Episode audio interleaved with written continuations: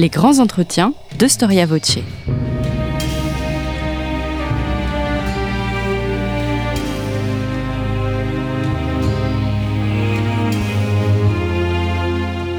On retrouve Christophe Dickès. Chers auditeurs, bonjour, bonjour à toutes et à tous. Très heureux de vous retrouver sur Storia Voce, le podcast du magazine Histoire et Civilisation. Vous pouvez d'ailleurs vous abonner à notre magazine à partir d'un euro par mois en vous rendant sur le site internet histoire et civilisation.com. Cédric Michon, bonjour. Bonjour. Merci d'avoir répondu à notre invitation. Vous êtes historien, professeur d'histoire moderne à l'université euh, de Rennes, spécialiste de la Renaissance européenne. Vous avez euh, publié plusieurs ouvrages, dont une biographie de François Ier en 2018 et euh, un livre dans la cour des Lions sur les conseillers des princes à la Renaissance. Et vous venez de publier chez Perrin Henri VIII, La démesure au pouvoir. Alors bien évidemment, il y énormément de choses à dire sur ce personnage absolument fascinant, mais ce qui m'a avant tout étonné dans votre ouvrage, c'est que, au fond, vous estimez que le règne d'Henri VIII, 1509-1547, est aussi important que l'invasion de l'Angleterre par Guillaume le Conquérant en 1066. Bah, écoutez, vous commencez très fort, effectivement, c'est une question essentielle. Oui, euh, donc d'entrée de jeu, effectivement, on peut peut-être donner deux, trois éléments qui expliquent l'intérêt, euh, au-delà du personnage, l'intérêt de son règne. Euh, en quoi est-ce que le, le, dirais, la grosse trentaine d'années qui sépare l'accession au trône d'Henri VIII et puis sa mort, en quoi ces, ces, ces 30 années sont très, ces 30 années sont très intéressantes? Eh bien, dans le fait que Jusqu'à Henri VIII, euh, l'Angleterre a participé à, à l'histoire de l'Occident d'une manière assez classique. C'est-à-dire que euh, l'Angleterre, bien sûr, a, était une île depuis euh, un petit moment euh, déjà, mais l'Angleterre a participé à l'histoire de l'Antiquité. Hein, elle a été envahie par Jules César, donc elle a fait partie de l'Empire romain. Ensuite, elle a participé à l'histoire de la chrétienté. D'ailleurs, a même eu, enfin, les, îles britanniques ont joué un rôle assez, important. Ensuite, a, a participé à, l'histoire, on va dire, dynastico-militaro diplomatico-politique euh, de l'Europe occidentale, euh, en étant un acteur euh, très important. Je pense par exemple évidemment à la guerre de, à la guerre de 100 ans. Et à partir d'Henri VIII, il y a une cassure, sur laquelle on aura peut-être l'occasion de, de revenir, une cassure qui est la rupture avec la papauté. Et à partir du règne d'Henri VIII, l'Angleterre est toujours à la fois dedans et dehors euh, à la fois. Et elle va suivre, à partir de ce moment-là, une, une évolution particulière qui va souvent faire d'elle, euh, je dirais, la, euh, ou faire de ce royaume le, premier à faire un certain nombre de choses. C'est par exemple l'Angleterre qui, la première, va décapiter un roi après l'avoir jugé, Charles Ier, au milieu du XVIIe siècle, 150 ans avant les, les Français. C'est d'Angleterre que va venir la révolution agricole, puis la révolution industrielle au 19e et au 20e siècle. C'est euh, l'Angleterre qui va sans doute lancer le, je dirais, le premier grand empire euh, continental, euh, enfin intercontinental moderne après le, précédent bien sûr espagnol. C'est l'Angleterre qui, au début du 19e siècle, est la dernière grande puissance occidentale qui résiste aux armées napoléoniennes. Et c'est l'Angleterre qui, en 1940, est la dernière grande puissance occidentale à résister aux, armées hitlérienne. Donc euh, on, a toujours cette, spécificité anglaise et qu'on retrouve d'ailleurs jusqu'à très récemment, avec mon Angleterre qui ne participe pas à la création de l'Union européenne, euh, puis qui est euh, le qui entre finalement, et puis qui est le premier pays à sortir de, l'Union européenne. Et il me semble que le point de bascule de cette histoire de, l'Angleterre, eh bien, c'est le c'est le règne d'Henri VIII. et ça l'est sans doute d'ailleurs doublement parce que je dirais les évolutions sont une conséquence en fait des décisions prises par, euh, par Henri VIII. Euh, et notamment, et je terminerai peut-être par ça pour cette, euh, cette première question, c'est que Henri VIII a indiscutablement mis en place une monarchie tyrannique, je dirais, qui, qui, avait une autorité qui est, sans commune mesure avec ce qu'on peut observer sous François Ier, sous Charles Quint à la même époque, mais a cherché à légitimer son pouvoir en s'appuyant sur le Parlement. Et donc, d'une certaine manière, il a sorti un génie de la bouteille qu'il n'a pas su faire, euh, enfin que l'Angleterre, que ses successeurs n'ont pas su faire euh, entrer. Et hmm. donc la décapitation de Charles Ier euh, au milieu du XVIIe siècle c'est la conséquence de l'affirmation du pouvoir d'Henri VIII par lui-même. Alors nous, allons revenir bien évidemment sur l'ensemble de ces détails, notamment euh, de ses relations avec le Parlement. Euh, peut-être une première analyse euh, du, personnage nous amène nous pousserait à le considérer, à ne considérer que sa brutalité, son inconséquence et son instabilité. Or, l'observation doit être beaucoup plus nuancée. Ce n'est pas un roi bête et fou. Je suis entièrement d'accord avec euh, ce que vous venez de dire. Euh, effectivement, euh, et de ce point de vue-là, il y a un parallèle que je fais assez souvent qui nous permet, je trouve, de mieux comprendre Henri VIII aujourd'hui, c'est un parallèle avec Donald Trump.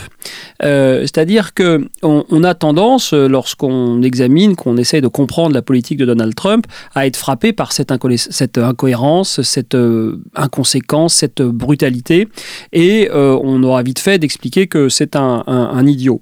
Mais un idiot qui dure très longtemps, c'est quand même assez, assez rare. et donc c'est la même chose pour, pour Henri VIII.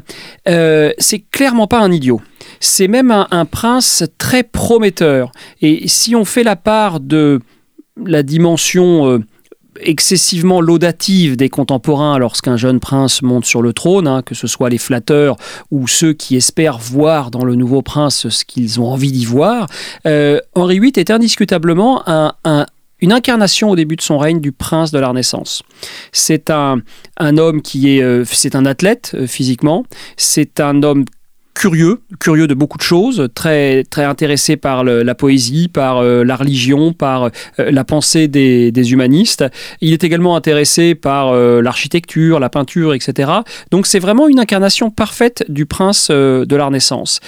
Et en fait, il y a une, une série d'éléments qui vont qui vont faire déraper en fait euh, Henri VIII. Il y, a des, événements, je dirais, des, des épisodes. Par exemple, l'infertilité de son union euh, euh, avec Catherine d'Aragon. Ils n'arrivent pas tous les deux à avoir un fils. Ils ont beaucoup d'enfants, mais tous meurent en bas âge, sauf une fille, Marie Tudor, qui d'ailleurs succédera à Henri VIII par, la suite.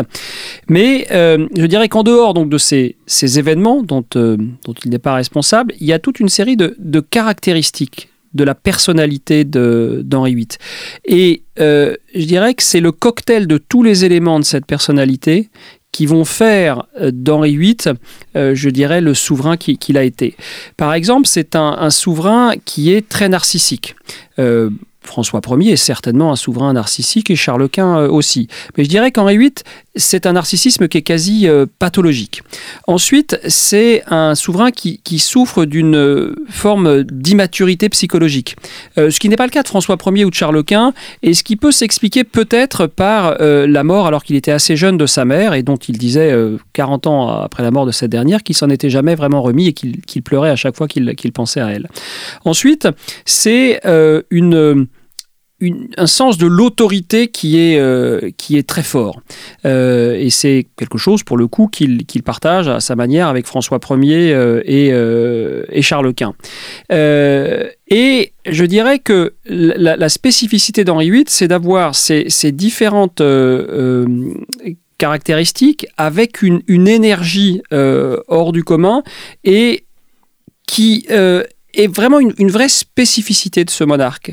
Euh, et je pense que là, notamment l'espèce d'immaturité psychologique qui est la sienne, euh, c'est quelque chose qu'on ne retrouve pas du tout, ni chez François Ier, ni chez Charles Quint, ni chez Soliman, et qui va l'amener à être en compétition permanente avec son père, c'est-à-dire qu'il y a des choses qui sont assez, assez ridicules dans les comparaisons qu'il fait lui-même avec son père, d'être totalement écrasant avec ses enfants, y compris avec son fils euh, Édouard VI, et donc d'avoir une espèce de, de, démesure dans le, narcissisme qui est... Euh, sans commune mesure, encore une fois, avec ce qu'on peut observer chez ses contemporains, euh, François Ier ou Charles Quint. Est-ce que c'est un homme enfant, un, enfant innocent qui devient un tyran sanguinaire porté par une hubris sans précédent dans l'histoire de l'Angleterre? Vous, vous le dites, hein, tout en lui est démesure. Est-ce qu'il y a du Néron chez lui? Euh, D'ailleurs, il y a un de ses contemporains qui évoque la figure de Néron pour le qualifier. Euh, il, y a, il, y a clairement euh, dans la vie d'Henri VIII des étapes très différentes qui semblent aller avec des, un tempérament dominant euh, différent. Là encore, si je le compare à François Ier, il me semble que ce qui caractérise François Ier, c'est que c'est un roi heureux fondamentalement. Je ne dis pas qu'il n'a pas eu des peines, qu'il n'a pas eu des épreuves, etc. Mais fondamentalement, c'est un roi euh, heureux. Je pense que, euh, et on en a des témoignages très nombreux, et j'ai envie de dire, jusqu'au choix qu'il fait de se, représenter par, de se faire représenter par Clouet avec ce fin sourire. Là où le choix qui est fait par euh, Henri VIII dans les portraits d'Holbein, c'est un pouvoir autoritaire, fermé, et là où, où Charles Quint, dans les portraits de Titien, renvoie, dirais, un souverain quasi métaphysique, un peu fatigué par l'exercice du pouvoir. Donc, euh, on, a, trois souverains contemporains, trois types de portraits euh, différents et qui renvoient sans doute chacun à, je dirais, à une, réalité psychologique euh, de ces hommes et de la manière dont ils vivent le pouvoir. Et clairement, Henri VIII la vit d'une manière brutale, l'idée qu'il faut euh, écraser ceux qui s'opposent qui s'opposent à vous. Et on, retombe un peu sur le narcissisme euh, pathologique, on retombe un peu sur, euh, je dirais, l'immaturité psychologique. Il a besoin d'être aimé, en fait. et donc, pour répondre à votre question, il a effectivement, je dirais, donc une manière d'exercer le pouvoir qui est très brutale et une évolution dans sa personnalité. Et je pense que euh, la vraie, euh, le vrai basculement dans sa vie, enfin les deux se succèdent en, deux ans au tout début de, du XVIe siècle, c'est premièrement la mort de sa mère, euh, donc qui pour n'importe quel enfant est évidemment une tragédie incomparable à, aucune autre, sans doute, enfin comparable à aucune autre. Euh, et puis il y a ensuite la mort de son frère aîné. Et c'est pas tellement euh, le fait de perdre son frère qu'il a dans un contexte euh, dynastique du XVIe siècle et, n'a rien à voir avec la perte d'un frère, je dirais, dans notre monde contemporain, puisque son frère, il ne le connaît pas, en fait. son frère Arthur, qui a deux ans de plus que lui, a été élevé par son père, Henri VII, tandis que lui était élevé euh, par sa mère, euh, Elisabeth d'York. Donc en gros, euh, jusqu'à ses 10 ans, quasiment, Henri VIII a assez peu vu son père et n'a pas vu son frère. En revanche, la mort de ce frère aîné le fait d'Henri l'héritier de la couronne. Et donc, il sort d'un monde relativement euh, protégé, euh, comme le dit Shakespeare, hein, euh, lourde est la tête sur laquelle pèse la couronne. donc, il est le, jeune frère de, l'héritier, donc il n'a pas vraiment de pression sur lui. Et à partir de la mort de son, de son frère, eh bien, il devient en fait le, celui sur lequel pèse le poids de, l'héritage. Et, et, à partir de ce moment-là, on le sent qui s'éteint progressivement. Hein. il quitte le domaine euh, maternel pour aller dans le domaine paternel. Euh, et donc on sent qu'il s'éteint euh, progressivement. Son père est extrêmement dur dans sa manière de le, former. Et tombe ensuite le deuxième coup de massue qui est donc la, mort, de sa, la mort de sa mère. Hmm. Pourquoi et comment expliquer une, une telle célébrité? Pourquoi ce personnage sort véritablement du lot? C'est là encore je ne veux pas vous flatter, hein. c'est une très bonne question et c'est une question euh, fondamentale parce qu'elle elle porte au-delà du personnage à la question de la, légitimité de l'exercice biographique. Euh, là, je dirais, il y a, il, me semble, il y a, deux excès euh, dans la, la relation qu'on peut avoir lorsqu'on est historien ou lecteur avec la biographie. Il y a, je dirais, ce qui a dominé jusqu'aux années 30, on va dire, jusqu'à l'école des annales, qui était de, de limiter l'histoire des hommes à une histoire qui serait faite par les grands hommes. Euh, donc ça, c'est effectivement excessif. Euh, et bien entendu qu'au-delà de telle ou telle figure, euh, il y a des éléments structurels. il y a le, poids des masses, il y a les, questions de, l'économie, il y a les questions du poids de la société, etc., qui, sur l'histoire d'une société, sont, sont essentielles. Et il me semble que on est passé euh, progressivement dans l'excès inverse euh, dans la relation à la biographie. Et je vous rassure, je n'oublie pas votre question. Hein, je ne vais pas faire un grand cours théorique sur la biographie. On est passé ensuite à, un mépris excessif pour la place euh, des personnes, je dirais, des, des, grands, hommes ou des grandes femmes dans l'histoire de, de l'humanité et que ce soit des choses fondamentales, c'est-à-dire que si on prend les, grands conquérants ou les grands dictateurs, ben, le monde, s'il n'avait pas existé sur Terre, euh, aurait été différent. et on peut pas régler le problème en disant si ça n'avait pas été lui, ça aurait été un autre. Euh, non, c'est pas certain. C'est-à-dire ça, c'est de l'histoire fiction. Et puis pour des choses positives, qui concernent pas l'histoire de l'humanité, mais je veux dire l'histoire de la France sans Simone Veil euh, serait une histoire euh, différente hein, aujourd'hui. Donc je pense que l'approche par la biographie est quelque chose de fondamentalement légitime pour comprendre notre passé. Euh, c'est pas la seule, bien entendu, mais c'est fondamentalement légitime. Et il est vrai que parmi ces sujets que l'on peut biographier, il y en a qui sont euh, plus intéressants ou plus fascinants que d'autres. Je retire plus intéressants, qui sont plus, euh, plus faciles à apprécier que d'autres. Et c'est le cas d'Henri VIII. Parce que euh, Henri VIII, tout est, tout est dans le personnage et tout est dans son histoire. Il y a cette démesure hein, qui a été le sous-titre qu'on a, qu'on a retenu pour cette, cette biographie. Il y a ce, ce schéma psychologique assez, assez impressionnant. Et si je compare Henri VIII à François Ier et Charles Quint, François Ier est un roi euh, heureux et comme tel, il est en fait méprisé par un certain nombre de personnes. Et quant à Charles Quint, c'est un personnage fascinant, euh, extraordinaire, mais qui a un côté triste euh, et, euh, auquel la vie pèse. Et donc effectivement, ça en fait un sujet de, biographie moins facile. là où Henri VIII, eh bien c'est la démesure, c'est je dirais une espèce de les, anglo-saxons disent larger than life, plus grand que la vie. C'est-à-dire que c'est un colosse, c'est un colosse qui d'ailleurs finit, en plus d'être immense, qui finit en surpoids considérable. c'est un homme qui a été marié six fois ce qui est le cas d'aucun de ses contemporains sur les trônes d'Europe, qui a décapité deux de ses femmes, qui en a répudié euh, deux autres, une étant morte en couche et la dernière, la dernière lui ayant euh, survécu. C'est un homme qui a été complexé par son père, qui a écrasé euh, ses enfants. C'est un homme qui a été déçu par ses amis. C'est un homme qui a exécuté ses amis, qui a exécuté ses adversaires, mais qui a également exécuté ses personnages, les personnages de son entourage qu'il avait aidé à mettre en œuvre sa politique. Donc tout est dans cette histoire. On a l'amour et la haine, l'amitié et la rupture d'amitié, euh, le sexe euh, et le sang. Euh, donc, ça, je pense que c'est ça qui explique, en dehors de je dirais, de, raisons historiquement justes, et qui était votre première question, hein, en quoi ce règne est important. Donc je dirais, rien que pour cette raison-là, ça justifierait, je dirais, qu'on que ce personnage soit aussi célèbre qu'il l'est, mais au-delà de la vérité historique, les éléments du narratif, comme on dit aujourd'hui en bon français, euh, qu'on peut faire sur un 8 sont d'une densité telle que c'est vraiment un personnage de biopic, en fait. Hmm, hmm. Alors je vais évoquer, il y aurait énormément à dire sur ce, ce personnage deux images. Peut-être la politique étrangère, euh, sur laquelle on, l'attend peut-être euh, moins, et euh, également la question religieuse et la rupture avec la, la, la papauté. Une image, la première, celle du camp du Drap d'Or, qui a lieu du, du 7 au, au, 24 juin 1520. Peut-être commencer par replacer de manière très, très brève le contexte dans lequel s'inscrit cette, cette rencontre du camp du Drap d'Or. Le contexte est assez simple. Il y a trois puissances en Europe occidentale euh, l'Angleterre, la France et euh, le Saint-Empire romain germanique, ou pour dire les choses de manière plus exacte, toutes les couronnes qui sont sur la tête de Charles Quint.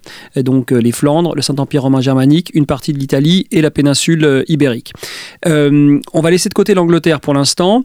Dans l'opposition entre François Ier et Charles Quint, chacun a ses forces et ses faiblesses. Et ce sont les, mêmes si vous les opposez. C'est-à-dire que Charles Quint a pour lui l'ampleur de ses territoires, des richesses considérables, y compris celles qui viennent du Nouveau Monde, et il a comme principal faiblesse, l'ampleur de ces territoires, et je reprends donc cette, force, qui fait que dans un contexte où les déplacements sont compliqués, eh bien c'est assez euh, compliqué d'administrer en même temps des Flamands, des Wallons, des Allemands, des Italiens, des Espagnols et même à un moment des, Portugais. Euh, la limite de la France, c'est que c'est un royaume qui est beaucoup plus petit que les, possessions euh, euh, de l'Empire de Charles Quint, mais sa force, c'est la cohérence du territoire, avec déjà des frontières naturelles, avec une langue qui n'est pas parlée partout de la même manière, mais qui est, pour faire simple, la même. L'administration est, la même justement à partir du règne de François Ier. Et donc, euh, il y a un, un, équilibre, en fait, entre ces deux grandes puissances. Donc, pour que, je dirais, cet équilibre euh, soit déséquilibré en faveur de l'un ou de l'autre, il faut, comme sur une balance dont le fléau serait parfaitement au milieu, il faut rajouter un poids d'un des deux côtés de, je dirais, de, la balance. Et ce poids, c'est Henri VIII, c'est l'Angleterre. C'est-à-dire que l'alliance euh, d'un des deux, François Ier ou Charles Quint avec Henri VIII, va faire nettement basculer euh, l'équilibre en faveur de l'un ou de l'autre. Mais est-ce que euh, Henri VIII n'apparaît pas un peu dans le mauvais rôle du chacal, celui qui profite au fond d'un combat entre deux adversaires afin de ramasser des miettes Oui, je peux vous répondre oui. Il est un peu. Alors, je ne sais pas si c'est le mauvais rôle. On, est, on parle de géopolitique là. On parle de défense des, intérêts, euh, de ses intérêts contre ceux des autres, sachant que les autres ne sont pas plus bienveillants à votre égard que, que vous ne l'êtes euh, au leur. J'apporterais peut-être juste un petit complément à ce que vous dites c'est euh, qu'il y a un personnage qui, pour le coup, est quasiment personne ne connaît, mais qui est très important dans la première moitié du règne, c'est Thomas Wolsey. Euh, Thomas Wolsey qui est archevêque d'York, cardinal et chancelier d'Angleterre, et qui est euh, celui qui pilote la politique d'Henri VIII. Il la pilote pas sans lui, hein, mais dans l'organisation notamment des grandes rencontres diplomatiques type euh, Camp du Drador en 1520, ou type une grande rencontre moins connue mais à Amiens en 1527, c'est lui qui organise ça du côté anglais. Et donc très clairement, effectivement, ils sont trop petits pour pouvoir euh, jouer tout seul. Et donc, ils euh, vendent leur service euh, ou leur alliance à, celui qui, qui paiera le, plus ou qui est prêt à payer le plus pour effectivement se, la procurer. Hmm. Quel est le bilan de cette rencontre au, camp du, du Drador qui porte bien son nom hein? C'est un véritable palais de toile. Ah, c'est un palais de toile. Euh, les frères euh, du Bellay, d'ailleurs, Shakespeare dit la même chose, explique que beaucoup de seigneurs portent sur leur dos euh, leur forêt et certains de leurs bas noirs, c'est-à-dire que les, seigneurs français se sont ruinés pour pouvoir paraître au camp du Drador avec le, plus grande splendeur. C'est une ostentation, c'est un, c'est un geste politique. C'est un geste politique, hmm. exactement. C'est un geste qui est comparable, je dirais, au, au lancement d'une grande compétition de sport international euh, aujourd'hui. C'est-à-dire que c'est une démonstration euh, de richesse, euh, de puissance. À court terme, j'ai envie de dire, c'est beaucoup de bruit pour rien, en fait. C'est-à-dire que les, les jeux sont faits avant la rencontre du camp du Drador. C'est-à-dire que dans la question de qui se pose entre François Ier et Charles Quint de qui va réussir à s'allier avec Henri VIII, on sait dès avant la rencontre que François Ier n'a pas grand-chose à proposer à Henri VIII d'intéressant, là où Charles Quint propose quelque chose qui lui coûte rien, qui est si tu fais la guerre avec moi contre François Ier, tu récupéreras une partie du nord du royaume de France. Et c'est ça qui intéresse Henri VIII, qui a qui, qui, qui, comme encore une fois ses contemporains, hein, ce sont tous ces, ces, trois, ces trois souverains, c'est ça qui est passionnant chez, chez François Ier, Henri VIII et Charles Quint, sont des hommes très modernes qui, euh, qui sont capables d'imaginer le monde à venir et qui sont en même temps, euh, euh, je dirais, qui ont au moins une jambe et un pied dans le Moyen Âge. Et donc le rêve d'Henri VIII, c'est de se couvrir de gloire sur le champ de bataille et d'égaler les exploits de un certain nombre de ses ancêtres ou de ses prédécesseurs parmi lesquels le, modèle absolu, c'est sans doute Henri V, hmm. euh, le, voilà, le, grand roi guerrier euh, du, du, milieu de la guerre de Cent Ans. Et donc l'ambition d'Henri VIII, c'est de relancer la guerre de Cent Ans. Et donc la guerre de Cent Ans, c'est contre la France. Donc je ne vois pas bien ce que François Ier aurait pu lui proposer pour le faire renoncer à ses rêves de gloire euh, militaire et, chevaleresque. Hmm. Alors été 1523, Henri VIII met fin à huit années de paix avec la France.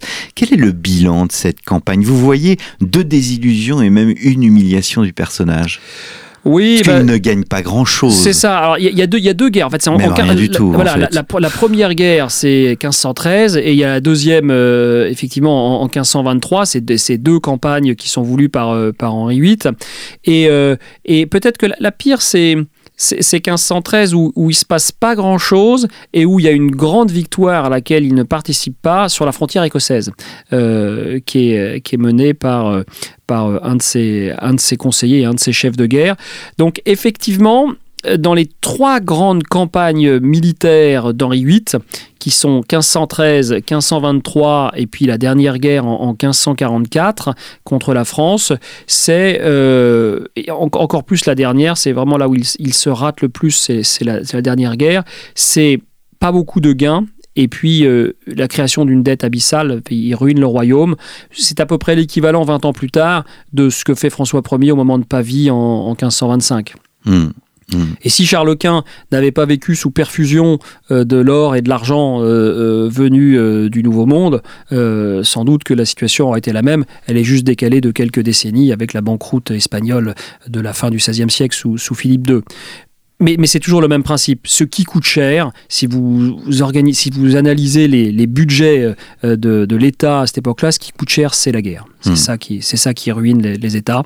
Et qui donc, euh, Henri VIII, qui avait pas obtenu grand-chose au cours de son règne, mais qui avait euh, des caisses à peu, près, pleines grâce à quelques réformes très brutales et qui étaient des, des réformes de confiscation, notamment de biens ecclésiastiques, eh bien, réduit à néant ce qu'il avait fait par cette dernière guerre. Hmm. Alors je laisse précisément de côté euh, ce qu'on appelle euh, l'amicable grant, le don gracieux, qui n'est autre qu'un impôt imaginé par le personnage que vous citiez tout à l'heure, euh, Thomas Wolsey. c'est une catastrophe bien évidemment. Henri est obligé de faire la paix. 15 ans de paix, c'est assez incroyable pour la période de la Renaissance. alors tout à fait, tout à fait. C'est que c'est vrai que le, la, la, la grosse quinzaine d'années de paix entre entre la fin de la décennie 1520 et la reprise de la guerre en 1544, c'est un, quelque chose d'assez rare euh, dans ce contexte-là et qui s'explique en partie par le fait que euh, euh, Henri VIII a d'autres chats à fouetter, et hmm. notamment la question de sa rupture avec la papauté et avec l'idée que la France peut, euh, peut lui être d'un secours pendant quelques années, euh, avant que la rupture soit formelle. Euh, la France a une, une relative puissance euh, à Rome. Euh, même si de ce point de vue-là, le règne de François Ier est, moins intéressant que celui d'Henri II, il y a une moins, la politique euh, romaine de, François Ier n'est pas très, pas très efficace, mais il y a quand même un certain nombre de cardinaux français.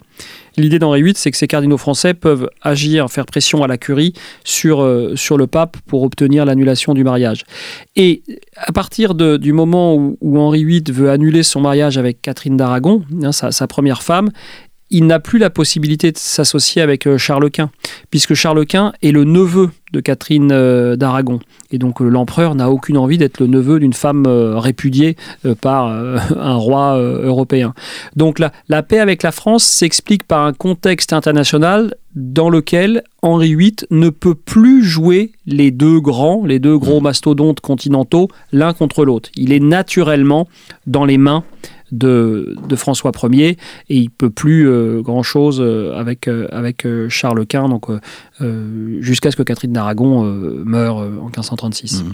Alors vous, vous évoquiez tout à l'heure la bascule, la mort de sa mère, la mort de son frère, mais au-delà de ces deux moments, est-ce que Anne Boleyn, au fond, c'est la personne qui déclenche tout, qui fait qu'il y a véritablement un avant et un après? Est-ce que la démesure que, que vous évoquiez, on sous-titre La démesure au pouvoir, c'est le titre, euh, le sous-titre de votre livre, commence avec Anne Boleyn Si je vous fais une réponse très courte, ça sera non ça sera non. Euh, Alors vous devez me faire une réponse très courte parce qu'il nous reste 15, moins de 15 minutes pour évoquer cette rupture. Donc la, la, réponse est non. C'est-à-dire que Anne Boleyn n'est qu'une n'est qu'une conséquence du problème initial qui va déboucher sur la rupture avec Rome. Le problème, il est très simple. Ce problème est très simple, c'est Henri VIII, encore une fois, euh, à la fin de la décennie 1520. Ça va faire 20 ans qu'il est marié avec Catherine d'Aragon. Euh, il a eu 8 ou 9 enfants. Il n'y en a qu'une qui est survivante. C'est une, petite fille qui s'appelle euh, Marie, Tudor. et il considère, c'est pas une règle absolue comme ça l'est en France à la même époque, mais il considère que il doit avoir un fils qui lui succédera, sinon ce sera le désordre. Et pour comprendre ça, il faut comprendre que Henri VIII est né dans un contexte en Angleterre qui était très tendu, qui était le contexte des lendemains de la guerre des Deux Roses, qui avait vu pendant 40 ans une guerre civile opposant deux grandes familles prétendantes à la couronne d'Angleterre. Donc, je dirais, toute la politique d'Henri VIII dont on peut se moquer vient à la base d'un diagnostic exact sur un vrai problème qui est l'instabilité politique du pouvoir royal en Angleterre pendant 50 ans. Et il a, dû, il a connu dans son enfance un certain nombre de révoltes de prétendants à la couronne qui ont essayé de faire chuter son père, qui n'y ont jamais réussi, mais un peu comme le petit euh, euh, Louis XIV euh, devant fuir Paris pendant la fronde. C'est un enfant qui a dû fuir le palais où il résidait avec sa mère euh, menacé par des, par des rebelles. Donc, c'est pour cette raison-là qu'il considère qu'avoir un fils légitime, pas un bâtard hein, qui serait légitimé, un fils légitime avec son épouse légitime, c'est quelque chose d'essentiel pour la stabilité du royaume. Et il n'y parvient pas. Et ils n'y parviennent pas avec son, épouse, et donc il, euh, pense à une solution. Bah, évidemment, il considère qu'il n'est pas responsable, que c'est la faute de son épouse, et donc il considère qu'il faut changer d'épouse. Et c'est là qu'arrive Anne Boleyn. Mais Anne Boleyn est une première conséquence, c'est pas la cause en fait de la, de la séparation avec euh, Catherine d'Aragon. Et c'est là que les choses bloquent, pour la raison que j'évoquais tout à l'heure, que Catherine d'Aragon est la tante de l'empereur Charles Quint. Et qu'on est à la fin des années 1520, et qu'en 1527, les armées impériales se sont emparées de Rome. Et donc les armées impériales euh, tiennent prisonnier le, le pape. Donc Henri VIII essaye de négocier, enfin d'obtenir quelque chose du pape, qui est quelque chose que les papes dans l'histoire de la chrétienté ont accordé assez souvent, hein, des annulations de mariage. Mais là, le pape ne peut pas parce qu'il est aux mains de, Charles Quint. Et c'est ça qui va progressivement amener Henri VIII à se radicaliser, c'est-à-dire qu'il examine toutes les options. Il examine la bigamie, par exemple. Hein. Il dit Ok, vous ne voulez pas annuler mon mariage? Eh bien, je vais garder Catherine d'Aragon comme première femme et je vais en épouser une seconde. Et puis, il se dit que ce n'est pas la, bonne, la bonne solution. Donc, il euh, se bat vraiment pour obtenir, pour obtenir l'annulation. Et quand il ne l'obtient pas, il n'y a qu'une solution, c'est que je m'octroie moi-même cette annulation. Donc, il, prend, il rompt avec Rome il prend le contrôle de son Église, il devient, il se proclame tête suprême de l'Église euh, d'Angleterre, et il se retrouve à partir de ce moment-là à devoir combler le vide qu'il a lui-même créé, à savoir une église sans le pape. Donc une église sans le pape, c'est une église qui n'est plus tout à fait catholique, et donc il va devoir inventer une hiérarchie, inventer un nouveau dogme. Et là-dedans, Anne, Boleyn joue un peu un rôle, en ce sens que c'est une, elle a séjourné une dizaine d'années à la cour de France. C'est une femme très intelligente, très très cultivée, très intéressée par euh, les questions religieuses, et qui appartient, euh, enfin qui est très sensible au mouvement euh, évangélique, qui est le mouvement de ces catholiques réformateurs à cette époque-là, qui ne veulent pas rompre avec le pape, mais qui veulent retourner à la vérité des, Écritures saintes. Donc, est une espèce de, de via média, si vous voulez, entre la réforme luthérienne ou calviniste et puis hmm. l'Église euh, catholique. Donc là, elle joue un rôle. Elle joue hmm. un rôle parce qu'elle encourage Henri VIII dans cette direction. Mais alors, vous anticipez en donnant euh, tout le déroulé, si je puis dire, peut-être avant euh, tout, dans, en vous écoutant, vous utilisez tout le temps le, le pronom il. Or, est-ce qu'Henri VIII est précisément un personnage isolé idéologiquement. Ce, qui, ce que j'ai trouvé fascinant, c'est de voir que, un peu comme euh, euh, il y a une bataille de juristes au moment du conflit entre Henri IV, un autre Henri, et Grégoire VII, lors de la querelle des investitures, eh bien là, il, il active véritablement, euh, Henri VIII active ses réseaux juridiques, il, il approche les différentes universités, même sur le plan, sur le plan international. Bref, il, il veut véritablement légitimer légitimer, légaliser sa position Vous avez tout à fait raison. Euh, ça tient à plusieurs choses. Euh, l'une des choses qui peut peut-être surprendre, mais que je dis de manière très simple, c'est que Henri VIII est un conservateur. De la part de celui qui a rompu avec la papauté et qui a lancé euh, l'Angleterre dans une direction, je dirais, qui va l'éloigner progressivement de l'Europe, ça peut paraître surprenant, mais je veux dire, ça n'en reste pas, moins vrai. C'est-à-dire que euh, Henri VIII est un conservateur sur le plan euh, des croyances. Il est euh, sur l'essentiel des choses foncièrement catholique et il a une haine des luthériens qui est, qui je pense, très supérieure à sa haine du pape. La haine du pape, c'est une haine politique. Hein. Il considère que voilà, il ne fait pas ce qu'il doit faire. Mais en revanche, la haine des luthériens, la haine des anabaptistes, encore, encore plus, c'est vraiment la, la haine, je dirais, une haine métaphysique pour des gens dont il considère qu'ils se trompent sur le fond. Et j'en ai oublié votre question. Alors ma question c'était euh, le fait qu'il active en fait Oui. euh, euh, ces, ces réseaux euh, juridiques et que euh, il y a une volonté. Enfin, est-ce que c'est un homme au fond qui est isolé? Non, non, non. Et effectivement, et ça c'est quelque chose de, de très important et c'est un, un hasard, enfin, dont il est, euh, dont il n'est qu'en part, enfin, c'est quelque chose dont il n'est qu'en partie euh, responsable. Euh, c'est frappant de voir la quantité de talent qui se trouve en Angleterre à ce moment-là. C'est-à-dire que là encore, si vous comparez, et c'était le, le sujet de mon livre précédent, hein, le- dans la Cour des Lions, sur les, les conseillers des princes qui comparaient les entourages d'Henri VIII, Fran- François Ier et Charles Quint, Paru chez Passé Composé. Ouais, c'est ça, euh, il y a deux ans. Euh, et, euh, et, là, ce qui est, intéressant, c'est euh, c'est de voir justement que les, plus grands talents, si vous regardez quelle est la figure la plus éclatante du cardinal ministre au XVIe siècle, donc on pense aux cardinaux ministres du XVIIe, euh, Richelieu ou Mazarin, il y en a un qui est, du niveau de ces deux hommes, c'est le cardinal Thomas Wolsey en Angleterre.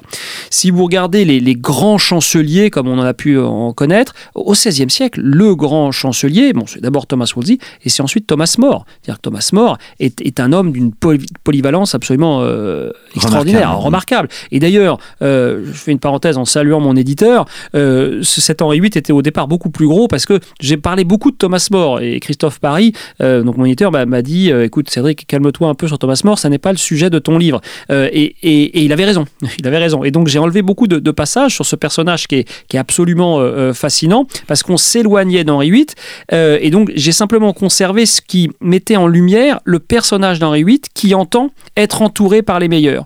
Et donc que ce soit Thomas Wolsey, que ce soit euh, Thomas More, que ce soit Thomas Cromwell, euh, son secrétaire dans la décennie 1530, qui met en œuvre la réforme de l'Église, qui met en, œuvre la dissolution des monastères, qui met en œuvre la, grande révolte, euh, réforme pardon, fiscale qui va asseoir des, des recettes pérennes à, la monarchie anglaise, ces talents-là, absolument extraordinaires, c'est Henri VIII qui a su les, les repérer et les faire Donc, comme Henri VIII est Henri VIII, ces trois personnages que je viens de vous évoquer ont tous été disgraciés et deux d'entre eux ont été exécutés, mais c'est lui qui les avait repérés, c'est lui qui avait repéré leur, leur, talent, leur capacité de travail. Et euh, celui du milieu, c'est intéressant, Thomas More, euh, exécuté en 1535, est exécuté parce qu'il refuse de céder à la volonté d'Henri VIII. Et il y a presque une, une, un- un- une déception euh, amicale euh, d'Henri VIII qui éprouvait le besoin que Thomas More soit d'accord avec lui. Et d'ailleurs, au moment où, euh, où il y a le procès de Thomas More, un quatrième Thomas qui est Thomas Cranmer, archevêque de Canterbury, qui est celui qui va fonder l'église anglicane euh, dans la seconde moitié du siècle, euh, dit à Henri VIII, mais Thomas More, ne cédera pas. Donc, je vous propose qu'on lui fasse signer un papier disant qu'il ne nous embêtera pas, qu'il ne se prononcera pas contre la politique royale. Euh, voilà, parce que de toute façon, il ne cédera pas. Euh, et Thomas Cranmer, de ce point de vue-là, n'a pas compris la personnalité d'Henri VIII, qui veut soit que l'autre cède, soit il l'exécutera. Et donc, il pousse Thomas More à la faute, c'est-à-dire qu'il le pousse à refuser et il l'exécute. Là où la quasi-totalité de ceux qui résistaient céderont tôt ou tard à la volonté, à la volonté du roi.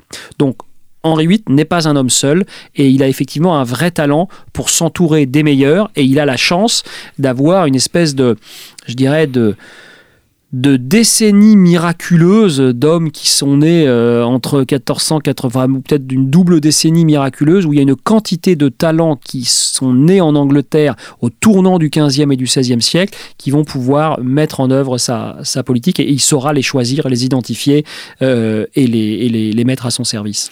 Est-ce qu'on assiste aussi avec Henri VIII à une rupture euh, institutionnelle? Vous montrez que voilà, de l'adage le roi et le parlement, on passe au roi en son parlement, ce qui n'est pas la même chose. Euh, euh, alors oui et non, c'est ce que je disais au départ. Euh, C'est-à-dire que ce que fait Henri VIII, c'est une, rupture avec euh, le Moyen Âge. Clairement, la, à la sortie du règne, le, le 1509, entre 1509 et 1547, il y a 32 ans, mais en fait il y a beaucoup plus que 32 ans. C'est-à-dire on, est passé d'un monde à un autre monde en matière de conception du pouvoir royal. C'est-à-dire qu'on est passé de la magnificence à la majesté, on est passé d'une logique euh, horizontale, comparative, où le roi est au-dessus de ses...